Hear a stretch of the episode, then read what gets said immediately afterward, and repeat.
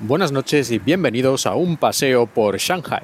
Ya sabéis, los que me escucháis habitualmente, los que habéis escuchado muchos o todos de mis episodios, que de vez en cuando, por decirlo suavemente, pues me gusta quejarme de cosas de aquí de China que me molestan o, en fin, que me resultan un tanto enervantes. Y yo pensaba que a lo mejor era que soy yo muy tiquismiquis, me molesta cualquier cosa, que no es para tanto, que es que, en fin, que, que soy un exagerado.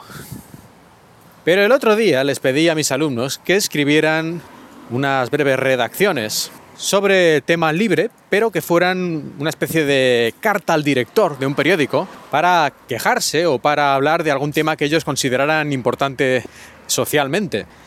Y aquí mi sorpresa cuando entre las diferentes quejas, y tampoco son tantos alumnos, llegarán un poco más de una docena, entre estas redacciones que han hecho había temas como el ruido que hace la gente en el autobús o el metro con el móvil, las bicicletas que se aparcan en cualquier sitio, los perros callejeros, incluso los vendedores ambulantes que ponen ahí paraetas de comida en cualquier esquina, o los ciclomotores que van por las aceras como locos. Y creo que se me está olvidando algún tema más, pero bueno, podéis ver más o menos que básicamente todo lo que yo de lo que yo me he quejado a ellos también les parece mal y ellos no escuchan mi podcast, ni siquiera creo que sepan que lo tengo, así que no es que lo hayan hecho para darme una alegría, sino que realmente son cosas que a ellos también les parecen molestas y que deberían cambiar y mejorarse para que, en fin, la ciudad sea un lugar más agradable para todos. Por lo tanto, yo después de leer estas redacciones, la verdad es que me he sentido muy feliz de saber que no soy el único que piensa estas cosas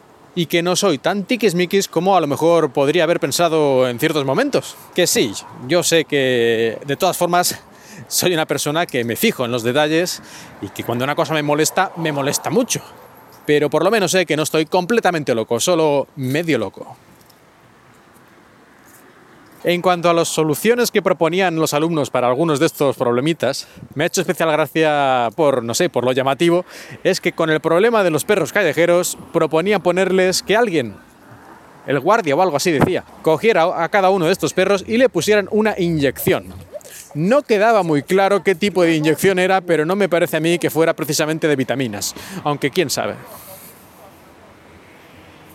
Para los vendedores ambulantes sugería que la policía no fuera tan dura con ellos, cosa que en cierta manera me ha sorprendido, y que les ayudaran a encontrar un negocio, digamos, legal y más digno. Eh, ahí esto, yo pensaba que dirían lo de más mano dura, denunciarlos y cosas de estas, porque muchas veces me salen por ahí los alumnos, supongo que reflejo de, de la sociedad, pero, pero no, en este caso que había que ayudar a esta gente que no tiene más remedio que ponerse en la calle a vender sus cosas como puede, de manera precaria.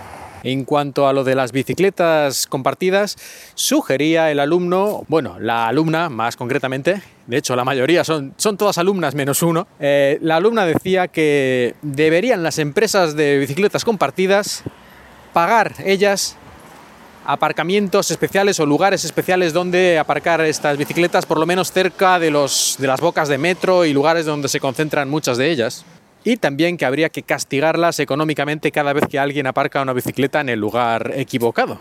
Y terminaba la carta diciendo que no se puede permitir que por beneficiar a unos pocos, a estas compañías que hacen las bicicletas compartidas, se moleste a todo el mundo. Y creo recordar que en cuanto a lo de hacer ruido con el móvil en el transporte público, sugería, uno, que hubiera las normas más eh, específicas, más claras sobre este tema de hacer ruido en el metro o en el autobús, que se pusieran avisos al respecto. Y dos, y esto ya cuadra más con lo que yo pensaba que dirían los alumnos en este tipo de cosas, que hubiera una aplicación para hacer denuncias anónimas haciéndole una foto al susodicho y que luego ya lo esperaran en la próxima estación las fuerzas del orden. Y ya para terminar, Respecto a este tema, este tema de los que hacen ruido en el metro, acabo de probar hace un ratito la técnica de ponerle una bocina pitándole a través de mi móvil. Tengo una aplicación de estas que hace ruidos molestos y un hombre de, de no sé, tendría 50 años, por ahí estaría la cosa, pero estaba viendo su teleserie a todo volumen en el metro. Después de 10 minutos me he cansado y le he puesto una bocina de barco, no sé lo que era, con esta aplicación de mi móvil, pero ha tardado unos 30 segundos en, digamos, reaccionar. ¿eh? Era un ruido altamente molesto, ensordecedor, no podía seguir su serie y ahí molestaba de por sí, pues 30 segundos hasta que se ha girado a ver qué pasaba. Me ha hecho una sonrisa así diciendo, ah, ¿qué pasa? Yo le he señalado su móvil y entonces ha bajado el volumen. Pero 30 segundos hasta que se ha dado por aludido. En fin, no, esto no lo voy a hacer todos los días, ¿no? Pero me apetecía probarlo por lo menos una vez, a ver qué, qué cara ponía y al menos ha funcionado. Que no es lo que le pasó a una alumna. Les he preguntado si alguna vez habían tenido que decirle algo a alguien que estaba con el móvil haciendo el ruido, si le habían dicho por favor baje el volumen y tal, nadie había dicho nada excepto una alumna y el resultado fue que ni le respondió ni bajó el volumen. Yo no sé si es porque soy extranjero y con barba, que a lo mejor me tienen un poquito más de, no sé si la palabra sería respeto, pero en fin.